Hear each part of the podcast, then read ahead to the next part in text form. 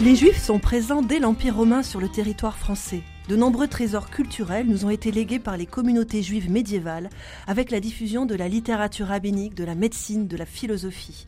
L'histoire des Juifs en France est aussi celle des expulsions hors du royaume de France à la fin du Moyen Âge, une histoire dense, complexe, parfois douloureuse, jusqu'à l'émancipation des Juifs de France en 1791. Pourquoi la connaissance de l'histoire des Juifs en France est-elle en partie méconnue ou oubliée dans la mémoire collective, mais aussi dans le travail historiographique? Comment expliquer que les historiens ou les sociologues ont semblé eux-mêmes ignorer l'histoire et la contribution culturelle, sociale, religieuse des Juifs pour l'histoire nationale? Connaître le judaïsme Présenté par Sarah Brunel. Paul Salmona, bonjour. Bonjour. Vous êtes le directeur du musée d'art et d'histoire du judaïsme à Paris. Vous venez de co-diriger avec Claire Soussen un ouvrage qui vient de paraître aux éditions Albin Michel. Euh, son titre Les Juifs, une tâche aveugle dans le récit national. Alors ce livre contient de nombreuses contributions des historiens, des sociologues, des conservateurs, euh, des enseignants-chercheurs qui apportent un éclairage très intéressant, un, un éclairage nouveau euh, sur le statut des Juifs dans l'histoire de France. Euh, pour commencer, euh, je voudrais citer l'avant-propos de Dominique Schnapper, qui reprend une très belle image euh, forgée par le célèbre sociologue allemand Georg Simmel, l'image de la porte et du pont. les auteurs se donnent pour ambition d'ouvrir la porte et de construire entre les savants du monde juif et l'ensemble des historiens et sociologues le pont qui met en relation et qui approche deux univers de sens. Ouvrir une porte, jeter un pont. Euh, est-ce bien votre objectif, Paul Salmona, vous qui avez porté ce projet? Oui, tout à fait. Euh, effectivement, c'est une, très belle image employée par Dominique Schnapper, qui est la présidente hein, du musée, euh, et qui dit assez bien le projet de, ce livre, qui est issu d'un colloque hein, qu'on a organisé il y a deux ans pour les, les 20 ans du musée d'art et d'histoire du judaïsme, dans la mesure où on faisait le constat que il y a une production historiographique très importante depuis le 19e siècle en France sur la présence juive en France depuis l'Antiquité, ou surtout depuis le Moyen Âge en vérité, euh, jusqu'à jusqu'à nos jours, mais que curieusement cette connaissance ne percole pas, hein, pour employer une une métaphore euh, caféinée, si j'ose dire, euh, ne percole pas dans ce qu'il est convenu d'appeler le, récit national. Alors j'emploie pas l'expression roman national, mais hein, qui, pourrait être quelque chose de complètement évidemment mythique, mais récit, c'est-à-dire en gros les grands événements qui sur lesquels grosso modo tout le monde est d'accord, aussi bien les historiens que que les enseignants que euh, disons les politiques euh, qui font, qui sont les principaux jalons de, de, de l'histoire de France. Et effectivement, curieusement, quand on cherche, euh, enfin, on se rend compte que les, les, Juifs sont à peu près absents de, ce récit national, y compris et notamment lorsque ce récit est glorieux. Hein. Vous avez cité l'émancipation par la Constituante, hein, le 27 septembre 1791 on ne sait pas à quel point c'est un acte absolument pionnier de la Révolution française qui, en Europe et on pourrait même dire dans, le monde, euh, donne aux, Juifs le même statut de citoyens que les autres, euh, les autres Français. Alors parler de récit national, c'est euh, ancré dans cette histoire nationale hein, qui est forgée scientifiquement par des historiens, hein, par un travail de recherche. c'est ce qui est au cœur de cette problématique. Je reviens au titre Une tâche aveugle dans le récit national.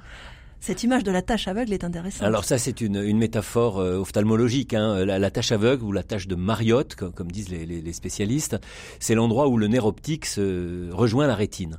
Et c'est un endroit, on peut le vérifier dans des petites expériences amusantes de, comment dire, d'optique. Euh, c'est un endroit qui ne voit pas. Alors on s'en rend pas compte au quotidien, bien entendu, hein, parce que c'est un tout petit point dans la rétine.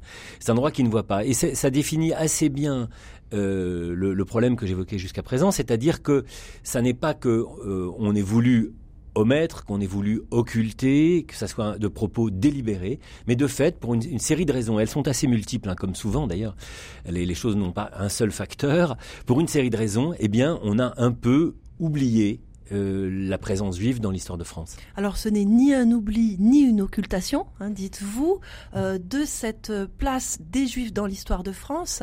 Euh, en quel sens comprenez-vous plus précisément cette place des juifs, c'est-à-dire ce cadre du judaïsme? Qu'est-ce que c'est que le judaïsme pour vous?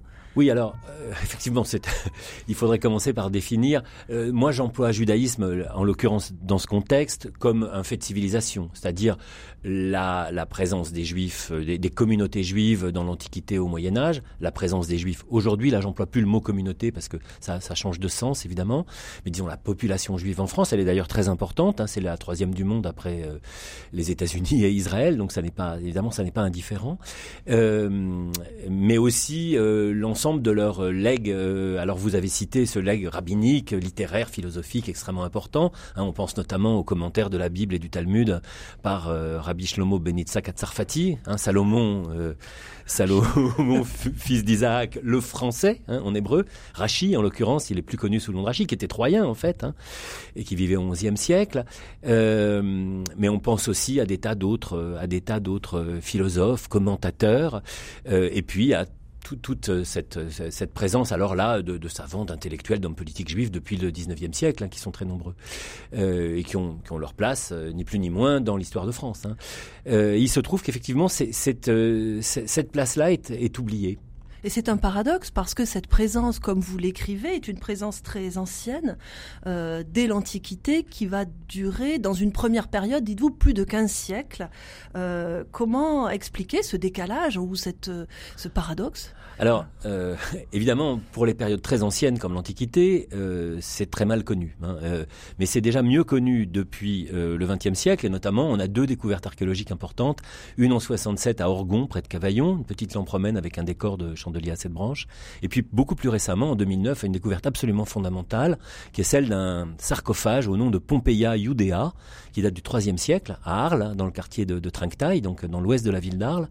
Et là, on a affaire à la première attestation nominative d'un juif, enfin en l'occurrence une juive, mais j'employais un juif au sens neutre, euh, qui s'appelle donc Pompée la juive. Hein. Euh, et là, on, et alors c'est tout à fait, ça n'a rien de surprenant en réalité, parce qu'on sait qu'à Rome, par exemple, il y a une communauté juive très importante au deuxième et troisième siècle. Hein. il y a des, des, catacombes, il y a des synagogues. Elles sont, elles sont. Alors les synagogues de Rome, on les connaît pas, mais on connaît celles, on les connaît pas parce que la ville moderne s'est construite par dessus, hein, comme une, toute une partie de la ville moderne sur la ville antique. Mais on connaît, euh, on connaît par exemple la synagogue antique de d'Ostie, hein, donc le port de Rome sur l'embouchure du Tibre, et euh, on sait qu'il y avait des juifs dans à peu près toutes les grandes villes de l'empire Empire. Euh, c'est notamment très très bien attesté à Cologne et donc évidemment pourquoi pas à Arles qui était une des plus grandes villes euh, de, l'Empire. Et le rôle des musées euh, a été important pour la conservation de, cette, de ces traces de... Oui, alors ce qui est tout à fait. et, donc en, l'occurrence, ce, ce ce sarcophage est au musée de l'art antique, un très beau musée moderne sur l'art antique à Arles. La, la, la, lampe romaine, elle, est au petit musée judéo-comtadin de Cavaillon, hein, euh, où il y a une très très jolie synagogue euh, construite au XVIIIe siècle sur l'ancienne synagogue médiévale. Euh, mais cela étant, ce qui est assez frappant, c'est que bien que dans beaucoup de villes, la présence juive soit très bien attestée, en tout cas pour le Moyen Âge, et parfois pour la période moderne, comme à Bordeaux par exemple, euh, eh bien, euh, elle n'est absolument pas représentée dans les collections muséales. Hein. C'est aussi une des choses qu'on montre dans, le livre, c'est-à-dire qu'en dehors du musée alsacien de Strasbourg, il y a une collection juive très importante, euh, du musée de Metz, et puis du, petit musée judéo-comtadin de Cavaillon, et puis du musée de Bayonne, hein, du musée basque à Bayonne, eh bien, c'est à peu près absent des musées d'histoire. Et là, ça devient très, étonnant. Qu'au musée d'Aquitaine ou au musée d'histoire de Marseille, par exemple, on ne dit rien, dise rien sur la présence juive. Là, on a vraiment affaire à une tâche aveugle. Paul Salmona, nous allons faire une pause musicale avec un morceau composé par Manuel Rosenthal, une pastorale, dans un très beau CD. Euh, son titre Confluence, quand mélodie française et culture juive s'embrassent.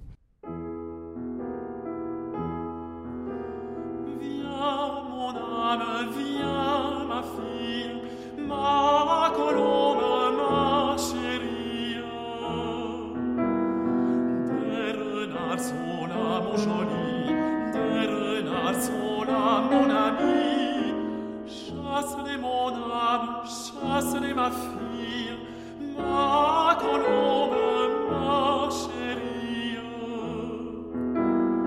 Comment les chasser, mon joli, comment les chasser, mon ami. Avec mon fusil, mon âme, avec mon fusil, ma fille. Ma colonne, ma chérie. Où est ton fusil, mon joli? Ton fusil, mon ami. Sous ma natte, mon âme, sous ma natte, ma fille, ma colombe,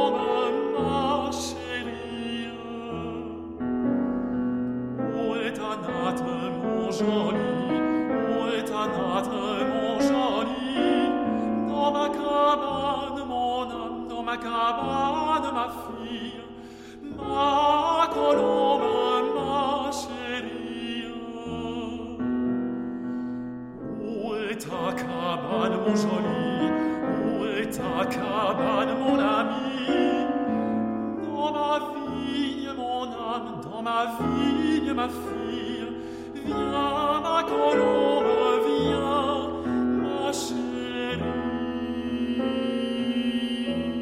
Paul Salmona, nous évoquons cet ouvrage, Les Juifs, une tâche aveugle dans le récit national, que vous avez co-dirigé. Alors, il s'agit presque avec vous de mener une enquête, euh, de chercher les causes qui ont conduit euh, à euh, la jeunesse d'un silence. Alors, vous dites qu'il y a un faisceau de causes. Prenons un exemple. On parle souvent de l'expulsion des Juifs d'Espagne ou du Portugal au XVe siècle, mais on ne parle que rarement des Juifs qui ont été expulsés de France très tôt. La dernière expulsion datant de 1394. Euh, pourquoi l'ellipse euh, de cette politique anti-juive des rois capétiens?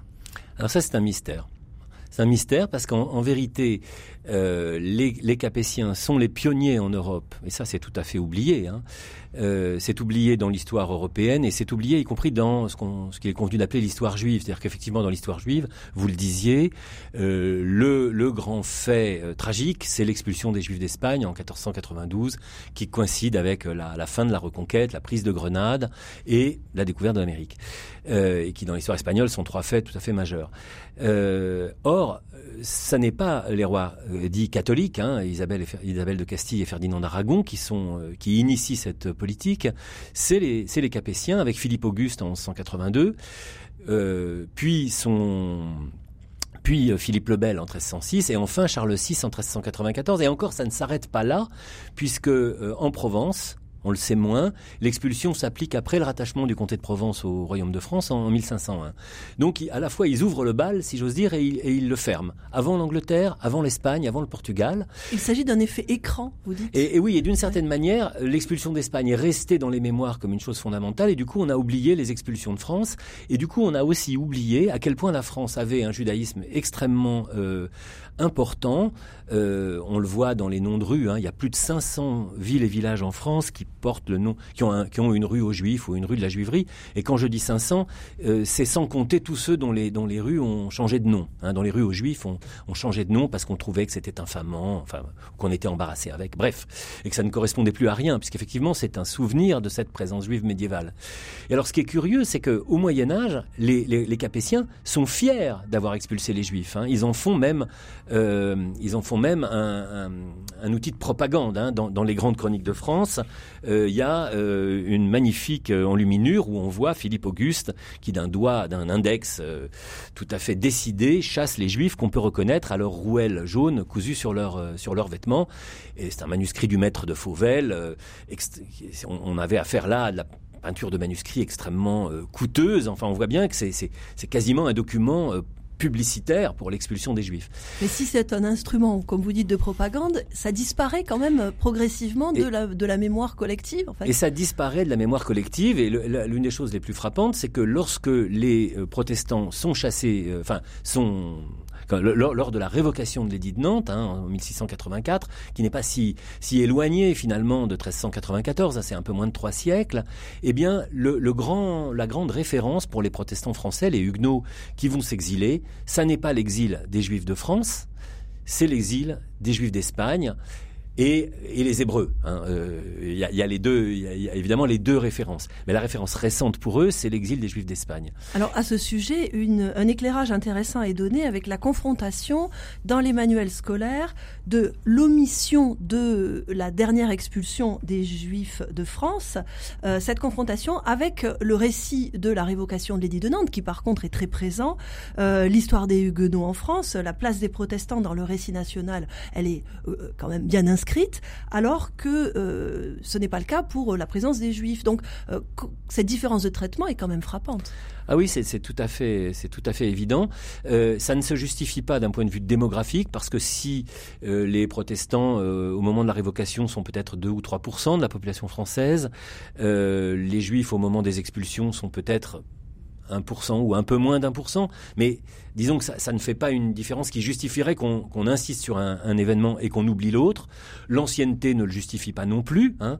euh, mais me semble-t-il, ce qu'on a voulu retenir des Capétiens, c'est qu'ils ont eu un rôle fondamental dans la constitution du royaume de ce qui deviendra la France contemporaine, ou la France moderne du moins, euh, Tandis que euh, pointer, euh, et dénigrer d'une certaine manière, comme on le fait dans les manuels scolaires, en tout cas, pointer euh, la, révocation de l'édit de Nantes, c'est montrer l'absolutisme royal, et c'est au fond probablement pour les historiens républicains au XIXe siècle une manière de stigmatiser cet ancien régime que la République a remplacé. Oui, il y a une cohérence politique, pourrait-on penser, de, cette, de ce traitement. Euh, une béance donc dans cette euh, historiographie française. Alors, il y a un autre élément aussi que euh, vous mettez en évidence, c'est peut-être dans la recherche de ce faisceau de causes, l'importance de la laïcité en France et d'un certain embarras vis à -vis du fait religieux. Oui, euh, ça, alors on le, constate, euh, on peut le constater par ailleurs. Euh, moi, j'ai longtemps travaillé au musée du Louvre. les, les élèves des écoles françaises connaissent mieux les mythes grecs euh, Ulysse, Ajax, Hector, la Grèce ancienne, la Grèce ancienne, ou la romantique, que les histoires de l'Ancien Testament. Hein. Je ne parle même pas du Nouveau Testament, mais les histoires bibliques. Et, c'est vrai que l'école laïque, enfin l'école publique s'est structurée sur la laïcité et qu'elle est un peu embarrassée avec le fait religieux. Et, donc le fait, j'ai envie de dire, le fait chrétien est omniprésent au fond dans la société française, à telle enseigne qu'on ne le voit plus. Hein. Nos, jours fériés sont, des fêtes chrétiennes, etc., etc. En revanche, le fait culturel juif, si on peut dire, le fait euh, ou le fait euh, religieux notamment euh, à travers les textes, hein, est, à peu près ignoré. La plupart des, des collégiens, enfin des, des, élèves, des collégiens, des lycéens savent grosso modo à quoi correspond Noël ou la fête de Pâques, mais personne ne sait à quoi correspond Pessah euh, qui est pourtant probablement à l'origine de la fête de Pâques en réalité, hein, euh, donc la, sortie d'Égypte des, des, Hébreux. Euh, et on pourrait donner comme ça plein d'exemples. Et, alors, peut-être plus ennuyeux au fond pour la société française aujourd'hui, euh, très peu de très peu là j'ai envie de dire là aussi de collégiens ou de lycéens puisque c'est là que ça commence le problème du récit national il est beaucoup dans l'enseignement scolaire au fond hein. et dans l'enseignement de l'histoire euh, le, judaïsme apparaît euh, de manière très euh, ciblée sur deux événements qui sont plutôt enfin d'abord tragiques l'affaire Dreyfus et, et la Shoah oui, alors il apparaît d'abord à l'Antiquité malgré tout. Hein. On, évoque les Hébreux dans l'Antiquité, euh, mais évidemment des Hébreux aux, Juifs de la période moderne ou de la période contemporaine, il y a évidemment une distance énorme et, le lien est, extrêmement difficile à faire pour un, pour un, pour un élève. Et c'est vrai que euh, aujourd'hui au collège, euh, on, on aborde pratiquement exclusivement l'affaire Dreyfus, c'est-à-dire un moment vraiment tout à fait tragique, hein, où l'antisémitisme a atteint un de ses, son apogée hein, dans, la, dans la société française de la fin du 19e et du début du 20e. D'ailleurs, on évoque rarement le fait que l'affaire Dreyfus débouche sur la séparation des églises et de l'État, hein, et sur la, la, consolidation de la République contre les menées euh, euh, restauratrices, monarchistes de, de, de, la droite antisémite. Euh, et puis, vous le disiez, la Shoah, c'est-à-dire qu'au fond, on ne construit j'ai envie de dire, des juifs qu'une image de juifs morts, d'une certaine manière. Hein. Et ce qui manque, c'est une continuité aussi, l'histoire de cette continuité, même si c'est douloureux et difficile, et c'est nécessaire aussi d'en faire euh, le récit, euh, de l'intégrer à l'histoire nationale, mais de cette présence culturelle aussi, historique, très riche, très euh, qui, qui fait partie intégrante de, de, de l'identité française. Oui, tout à fait, et de, et de sa diversité, qu'on pourrait dire religieuse, culturelle,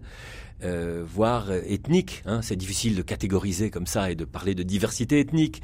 Dès lors qu'on parle des, juifs, je pense qu'aujourd'hui les juifs se sentent tout à fait français et, la, définition ethnique ne leur, ne leur va pas bien. Mais euh, en tout cas, euh, cette idée de la diversité, elle n'est pas tellement inscrite dans le récit national. On retient plutôt la formule catholique hein, de la France, fille aînée de l'Église, en oubliant qu'elle a été païenne avant d'être chrétienne et marginalement juive avant d'être chrétienne.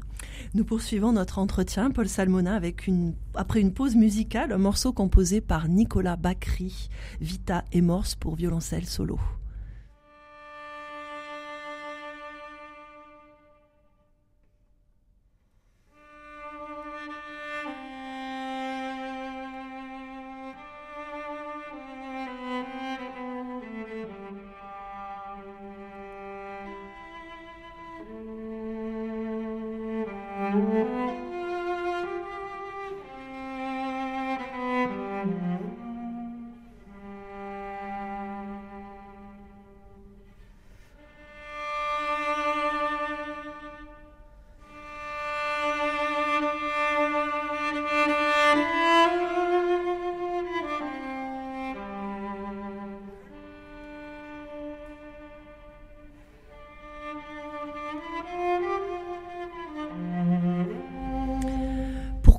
Des historiens, des sociologues qui sont ouverts aux relations entre les différentes composantes de la nation, de l'histoire de France, ont-ils pu mettre entre parenthèses ou négliger cette composante essentielle euh, de notre histoire, celle euh, jouée par les Juifs en France? C'est cette dernière question que je voudrais euh, soulever avec vous, Paul Salmona, euh, la présence du judaïsme des juifs qui est elliptique dans les travaux des historiens. Alors c'est étonnant, on peut prendre pour commencer un exemple comme celui de Jules Isaac, euh, qui a joué un rôle essentiel pour la réfutation scientifique des fondements de l'anti-judaïsme chrétien. Je rappelle qu'en 1960, l'historien Jules Isaac rencontre Jean 23 et il obtient quelques années plus tard, en 65, que soient mis à l'ordre du jour les rapports entre l'Église et le judaïsme lors du Concile Vatican II et avec la déclaration Nostra Aetate. Donc euh, Jules Isaac a joué un rôle fondamental. Euh, comment euh, comment situez-vous Jules Isaac dans cette histoire-là? Ah, Il faut peut-être revenir sur l'histoire personnelle de Jules Isaac pour, pour comprendre. Jules Isaac est un est un professeur d'histoire brillant, d'origine alsacienne, d'une famille dont les, aïeux ont été soldats dans la Grande Armée particulièrement patriote et il est l'archétype euh, de euh, ce que euh, Pierre Birnbaum a appelé les fous de la République. Hein. C'est un juif d'État qui est donc très investi dans son rôle de professeur d'histoire. Albert Mallet meurt en 1915 en Artois et donc il va être le successeur d'Albert Mallet dans la fameuse collection des Mallet et Isaac. En réalité, il est l'auteur des Mallet et Isaac. Et pour des raisons on va dire commercial, euh, Hachette ne va pas euh, renommer les Malais Isaac les, les, Isaac, parce que comme il vend énormément d'ouvrages dans l'enseignement euh, privé, avoir uniquement le nom d'un auteur juif, aurait probablement un effet négatif sur les ventes. Bref, sans rentrer dans les détails. Et donc, il est l'auteur des Malais et Isaac, et il a une conception particulièrement républicaine et dans cette, dans cette conception républicaine de, de la conception de ces ouvrages, euh, de la rédaction de ces ouvrages, eh bien, euh, alors on, on, personne n'a interrogé Jules Isaac sur pourquoi les Juifs sont aussi absents hein, de, des, manuels Malé Isaac, qui restent des manuels tout à fait remarquables hein, quand on, quand on les, les regarde, hein, qui, ont, qui, ont, servi jusqu'aux années, euh, années 60. Euh, ce qui va se passer, c'est que ce, ce, ce fou de la République, en 1940, va perdre son statut d'inspecteur euh, général d'histoire le président du jury d'agrégation. Il va se retrouver, euh, si j'ai bonne mémoire, mis à la retraite d'office. Et en 42, euh, sa femme, sa fille, son gendre et un de ses fils sont arrêtés. Et euh, trois d'entre eux ne reviendront pas. Hein. Un de ses fils reviendra. Euh, et donc dès l'occupation, euh, il va euh, se consacrer à réfuter de manière scientifique l'antijudaïsme chrétien médiéval, hein, qui n'est pas tout à fait l'antisémitisme qui naît au XIXe siècle, hein, bien caractérisé par Drummond.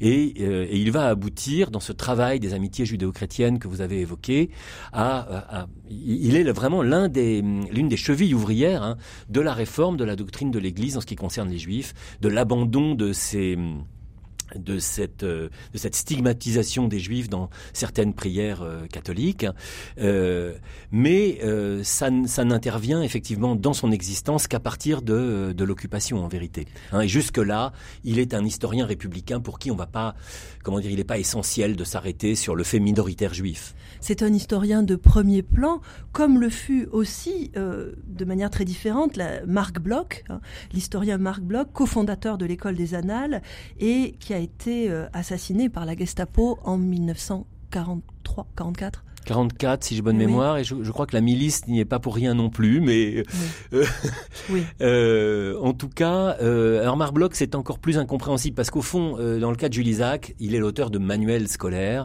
et on peut concevoir, et c'est toute la différence entre l'historiographie et le récit national, que les manuels aient un effet simplificateur et que donc on, on s'attache pas spécialement aux minorités. Hein, c'est d'ailleurs là où la comparaison entre juifs et protestants est intéressante parce que on s'est quand même intéressé aux protestants. Mais euh, dans le cas de Marc Bloch, il est, c'est un historien de premier plan, c'est un historien tout à fait novateur hein, à l'école des Annales, et là, euh, c'est à peu près incompréhensible. Hein. Alors malheureusement, euh, comme vous le dites, il meurt en 44 et on n'a pas pu interroger Marc Bloch sur pourquoi euh, pourquoi ces juifs qu'il a forcément vus dans les archives médiévales sur lesquelles il a travaillé, il n'en a rien dit. Alors ce travail touche un ensemble d'historiens, vous évoquez de grands noms comme Georges Duby par exemple, comme Fernand Braudel, donc c'est euh, une tâche aveugle dans l'ensemble de ces travaux historiographiques. Euh, pour terminer, je voudrais revenir à quelque chose qui vous tient à cœur, vous Paul Salmona, c'est-à-dire euh, l'archéologie, l'Antiquité hein, aussi. la présence des Juifs depuis l'Antiquité, c'est un enjeu important. En quel sens peut-on dire que cette histoire touche, comme vous l'écrivez, l'idée même euh, de la France. Alors, vous évoquez l'archéologie. C'est vrai que c'est l'archéologie qui m'a amené à mettre le doigt sur cette, sur cette question, sur cette tâche aveugle. Hein. Euh, il, y a, il, y a, il y a 11 ans, en organisant un colloque sur l'archéologie du judaïsme en France, j'ai cherché à le mettre en perspective avec ce qu'avaient pu dire les grands historiens que tout le monde a lu ou que tout le monde peut connaître, hein, comme, euh, comme Michelet, par exemple, ou comme les grands historiens du XXe siècle, comme Duby ou Le Goff. Et j'ai constaté, en effet, qu'ils étaient particulièrement elliptiques.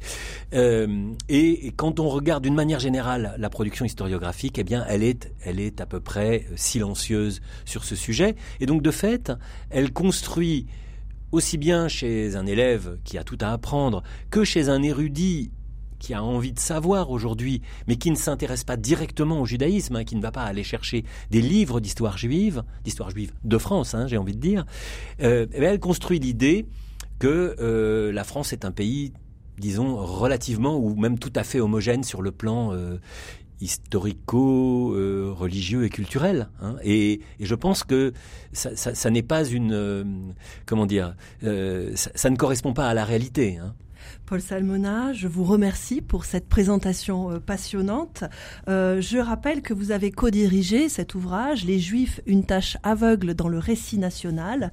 Euh, vous l'avez co-dirigé avec Claire Soussen. Il vient de paraître aux éditions Albin Michel. Merci également à Pierre Samanos qui était avec nous à la réalisation technique.